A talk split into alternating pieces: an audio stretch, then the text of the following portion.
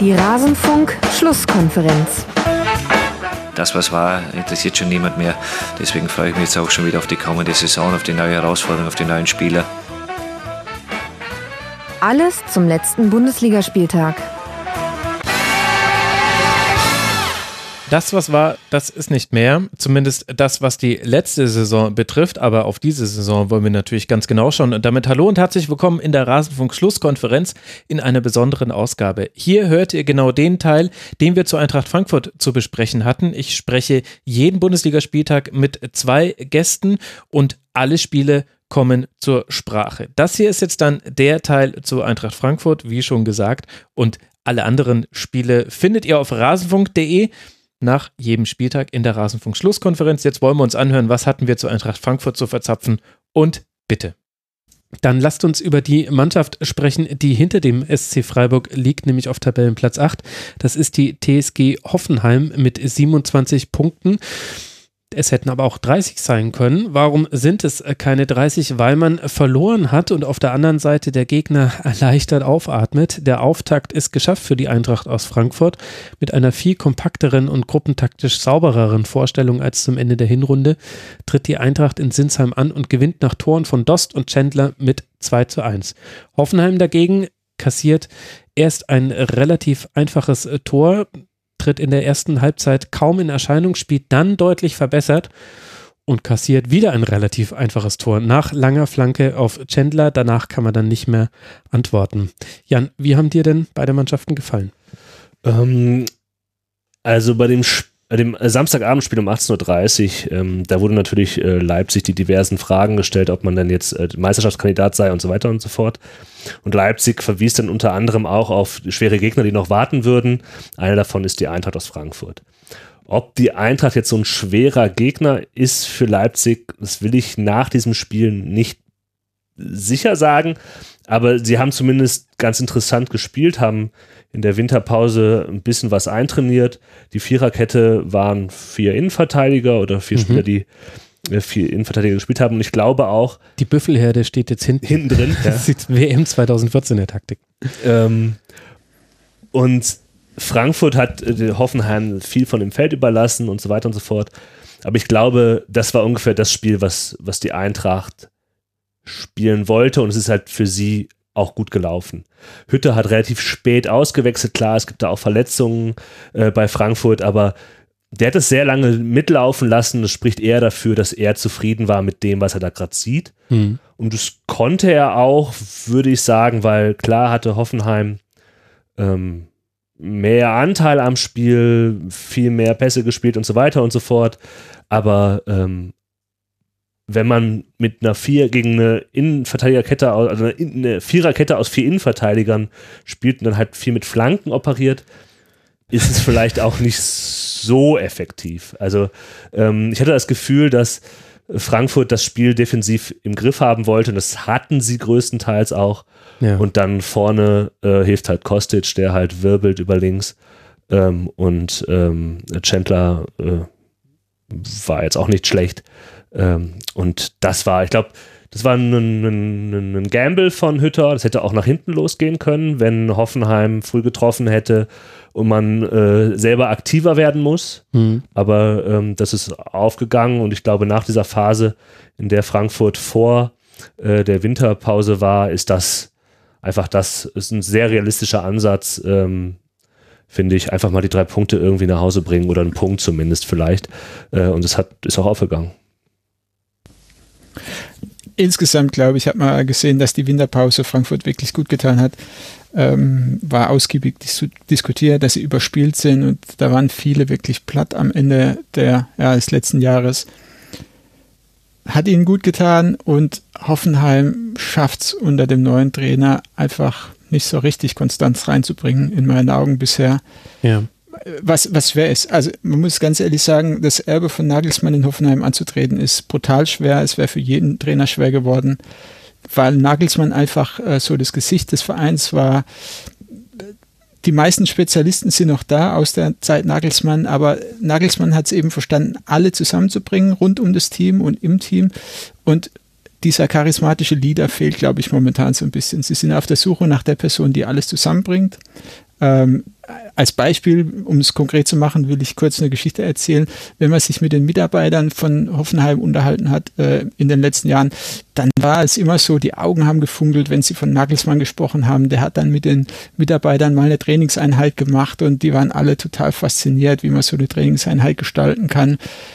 Und, und das fehlt jetzt so ein bisschen in dem Verein. Das ist mein Gefühl, wie ich den Verein wahrnehme und äh, was ich so auch aus dem Verein vernehme. Und das überträgt sich irgendwo vielleicht auch auf die Spieler, wobei der Kader ziemlich gleich ist. Und ähm, ja. das ist ziemlich allgemein gehalten jetzt, was, was ich sage zu dem Spiel. Aber ich habe so insgesamt den Eindruck in Hoffenheim, dass, dass es diese Saison ein Mittelfeldplatz einfach wird und viele ja, Spiele gewonnen werden, aber auch viele irgendwie nicht das Potenzial abgerufen werden kann. Also ich weiß nicht, ob der Kader wirklich so gleich ist, wenn man, wenn man Demirbay und Amiri verliert und jetzt noch Kevin Vogt, wobei das so ein bisschen ein mutwilliger Verlust war von Seiten des Schreuders, um es mal so zu formulieren.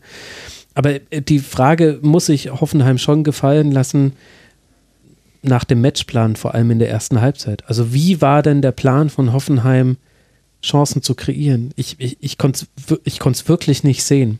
Ich fand, dass Frankfurt das sehr gut gemacht hat. Frankfurt war sehr kompakt, hoher läuferischer Einsatz. Aber Frankfurt hat auch taktisch gesehen keine Berge versetzt.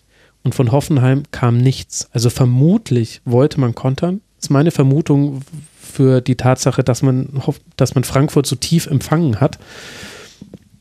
Aber selbst das äh, hat überhaupt nicht geklappt. Also, und Baumgartlinger als, als Baumgartner, Entschuldigung, als, als Linksaußen ist jetzt nicht so positionsfremd, wie wir es schon gesehen haben mit Akpo Boomer auf äh, links außen, aber man hat dennoch gesehen, dass, dass das nicht der Spieler ist, den man einschränken möchte, dadurch, dass er direkt neben der Seitenlinie steht und im Prinzip nur noch drei, drei Richtungen hat, in die er dribbeln kann. Und davon ist nur eine vorteilhaft, nämlich nach vorne oder diagonal, wenn wir das noch mit reinnehmen wollen. Also der, der Matchplan von Hoffenheim hat sich mir nicht erschlossen. Während bei, bei Eintracht Frankfurt ich das Gefühl hatte, da war man eher sogar fast erstaunt darüber, wie viele Spielanteile man in der ersten Halbzeit hatte. Ich glaube, eher Frankfurt wollte Hoffenheim empfangen und hat dann aber sehr gut das adaptiert, dass Hoffenheim ein, mit einer merkwürdigen Positionierung in die erste Halbzeit gegangen ist. Und dann gab es in der zweiten Halbzeit zwar mehr Chancen für Hoffenheim, aber ihr habt es ja schon angesprochen, wahnsinnig viele Flanken, 29, eben in diesen sehr gut verteidigten Strafraum. Abraham Hinteregger sehr gute Leistungen gebracht, auch Touré und Endika auf ihren Nicht-Stammpositionen auf Außen gut gespielt, vor allem Endika hat mir da gut gefallen, weil der so eine, so eine Abgeklärtheit hatte und weil der Kostic komplett den Rücken freigehalten hat, was dem wiederum sehr gut getan hat. Und das Einzige, was, was ich bei Frankfurt kritisieren würde und was bei Hoffenheim meiner Meinung nach gut geklappt hat, waren Standardsituationen. Da kam Hoffenheim mehrfach zu Chancen. Allein Hübner hatte da zwei große Chancen. Die Hälfte aller zwölf Abschlüsse von Hoffenheim entstanden nach Standardsituationen. Das ist zum einen eine Hausaufgabe für Eintracht Frankfurt und auf der anderen Seite ein Pluspunkt aus diesem Spiel für Hoffenheim, dass man eben sagen kann, mit ein bisschen mehr Glück macht Hübner da eine seiner Chancen rein. Da wird man auf der Linie geklärt. Da pariert man Trapp sehr gut, der auch wieder zurück war und das hat man deutlich gemerkt in dem Spiel. Aber davon abgesehen muss ich sagen, also ich warte immer noch darauf zu sehen, was Hoffenheim eigentlich jetzt spielen möchte in dieser Saison. Das ist wischiwaschi und war es auch in dem Spiel. Ich gebe dir recht, Trapp hat in meinen Augen in Frankfurt viel ausgemacht. So von der Prozenz her hatte ich auch einfach das Gefühl, mhm. tut ihnen gut, dass er wieder spielt. Dazu kommt, dass äh, Hoffenheim in meinen Augen, Krilic war sehr gut, hat mir super gefallen. Rudi funktioniert irgendwie und Geiger auch im Mittelfeld. Aber es gibt keinen, der so herausgestochen ist. Kramaric auch nicht wirklich. Der sucht irgendwie noch nach seiner Form, so ein mhm. bisschen nach seiner Verletzung. Und bei Frankfurt gab es eben dann doch Kostic zum Beispiel oder so, ja. die, die wirklich auch nicht nur gut, sondern teilweise überragend gespielt haben. Und äh, auch Gacinovic fand ich in dem Spiel. Ich finde, also, ja. wahrscheinlich war es das beste Spiel von Gacinovic in dieser ja. Bundesliga-Serie bisher. Ja, und auch bei dem 1-0 von DOS muss man sagen, okay, das war halt Mittelstürmer-Manier, der stellt seinen Körper richtig, richtig gut rein, sodass der Abwehrspieler gar keine Chance hat zu verteidigen. Das war einfach echt ein großer Unterschied auch nochmal im Vergleich zu Offenheim.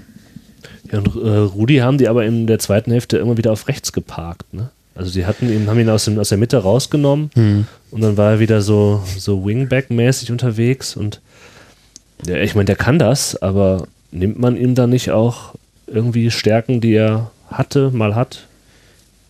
Ja, hinten raus fand ich es auch wieder von der Aufstellung her merkwürdig, so wie man es aber ja auch manchmal schon gesehen hat. Also es kamen dann Adamian und Lokadia und äh, direkt ja noch zur zweiten Halbzeit dann äh, Dabur für Bilbu. Das war aber eher noch positionsgetreu. Dabur, der ja auch der Winterneuzugang bei Hoffenheim ist. Wenn ihr von dem noch nichts gehört habt, liebe Hörerinnen und Hörer, es liegt nicht an euch. Es liegt daran, dass Hoffenheim den erst verpflichtet hat. Aber der einen guten Eindruck gemacht hat, in meinen Augen. Also ja, stimmt. Sieht, sieht Ja. nach einer Verstärkung aus. Das stimmt.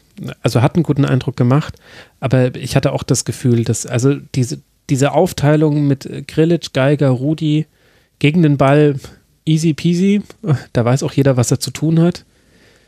Und dann klappt es halt mal oder es klappt nicht, aber mit dem Ball fand ich es auch merkwürdig. Und Rudi ist auch so ein Spieler, den du eigentlich nicht auf dem Flügel haben möchtest. Der braucht auch Platz vor sich, der muss aufdrehen können, der muss mit, mit dem Gesicht zum gegnerischen Tor agieren können.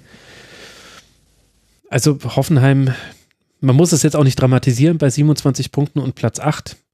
Aber ich hatte mir ehrlich gesagt erhofft, dass man bei einem neuen Trainer nach der Winterpause schlauer darüber ist, was, was er vorhat spielerisch mit seinem Verein. Da finde ich, ist so ein, so ein Heimspiel gegen Eintracht Frankfurt, das auch wirklich in einer schwierigen Situation nach Hoffenheim gereist ist, auch gegen einen Gegner, gegen den man sich in der Vergangenheit nicht oft gut präsentieren konnten. Ey, da hätte ich viel, viel mehr von Hoffenheim erwartet. Ist jetzt nicht so, ist jetzt nicht so, dass man Seelenheil daran hängt, aber aus fußballanalytischer Sicht war es ernüchternd. Und bei Frankfurt haben wir ja jetzt, glaube ich, schon die Dinge gelobt, die so zu loben sind. Vielleicht wollen sie einfach auch in Zukunft Staphylidis in Abschlusssituationen bringen, der dann einfach das Ding reinwämst. Der hat ja einen Schuss, das ist ja Wahnsinn. ja, ja, ja, stimmt. Also es war ja auch vor dem Tor schon mal eine Situation, wo er, wo er abziehen kann und Ja. da wurde es auch schon gefährlich. das War ein schönes Tor, zweifelsohne. Hat Spaß gemacht, das, das zu sehen, ja. Aber wird halt nicht so oft passieren in der Bundesliga wahrscheinlich, dass Vermutlich du die. Chance hast, so ein Tor zu machen. Ja, ja. Und vor allem wird es auch hoffentlich der Eintracht nicht mehr so oft passieren. Also die Standardsituation. Ich habe es jetzt schon mal erwähnt, aber das wird jetzt dann fürs Heimspiel gegen Rasenballsport Leipzig, wo dann Nkunku dann äh, die Freistöße in der Regel nach äh, innen äh, tritt, wird das nochmal wichtiger werden für Eintracht Frankfurt. Vor allem, ich hätte mir aufgeschrieben, dass, sie, dass es bei eigenen Standards so aussah, als ob sie sich was überlegt hätten in der Winterpause. Also es gab dann so Ja, ein es paar gab sogar eine Variante. so, wo ich dachte, hä? Da hat man Einer der beiden trainiert, Lattentreffer von Kostic war Ja. ja, aus, so einer, aus so einer Aber Variante. anscheinend nur die offensive Seite dieses, äh, dieser Veranstaltung, nicht die Immerhin. defensive. Beziehungsweise wahrscheinlich waren die, waren die Verteidiger einfach durchs Training jetzt so sehr an Varianten gewöhnt, dass sie mit den normalen, banalen, nach innen getretenen Flanken gar nicht mehr umgehen konnten. Aber stimmt, wichtiger Punkt noch. Das war, das war interessant. Diese beiden Lattentreffer von Kostic soll nicht verschwiegen werden und dieser erste war halt vor allem schön herausgespielt, wobei man da auch einige fragende Blicke auf Hoffenheims Abwehr stellen darf. Vielleicht war es aber auch die kurze Vorbereitung. Also man muss echt sagen, die Ja. Vorbereitung äh, ist nicht so lange jetzt gewesen und äh, so banal es klingen will, aber vielleicht war es einfach so, ähm, dass es gereicht hat für offensive äh, Standards und defensive einfach nicht mehr. Ja, ja.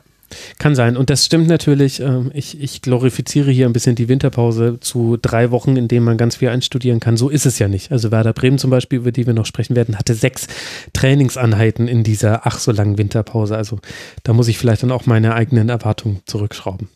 Richtige Anmerkung. Für Eintracht Frankfurt geht es jetzt, wie schon angesprochen, gegen Leipzig zu Hause weiter und die TSG aus Hoffenheim reist eben genau zu jenem sechs Trainingseinheiten gestelltem Werder Bremen. Bis dahin werden ja noch ein paar mehr Trainingseinheiten dazugekommen sein. Fehlen uns noch zwei Partien und wie ihr es schon bemerkt habt, liebe Hörerinnen und Hörer, widmen wir uns jetzt langsam immer mehr dem Tabellenkeller. Wir haben schon über Tabellenplatz 18 gesprochen mit dem SC Paderborn.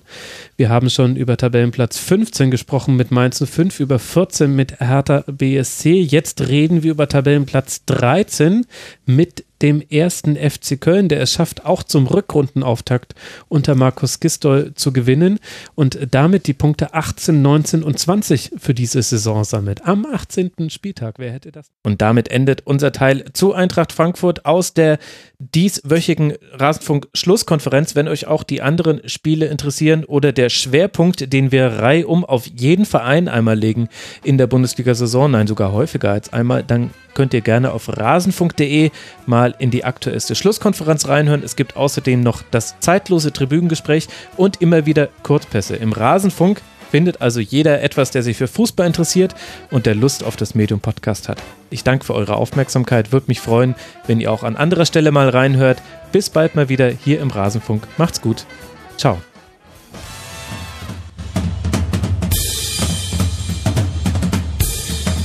Das war die Rasenfunk-Schlusskonferenz. Wir geben nun zurück in die angeschlossenen Funkhäuser.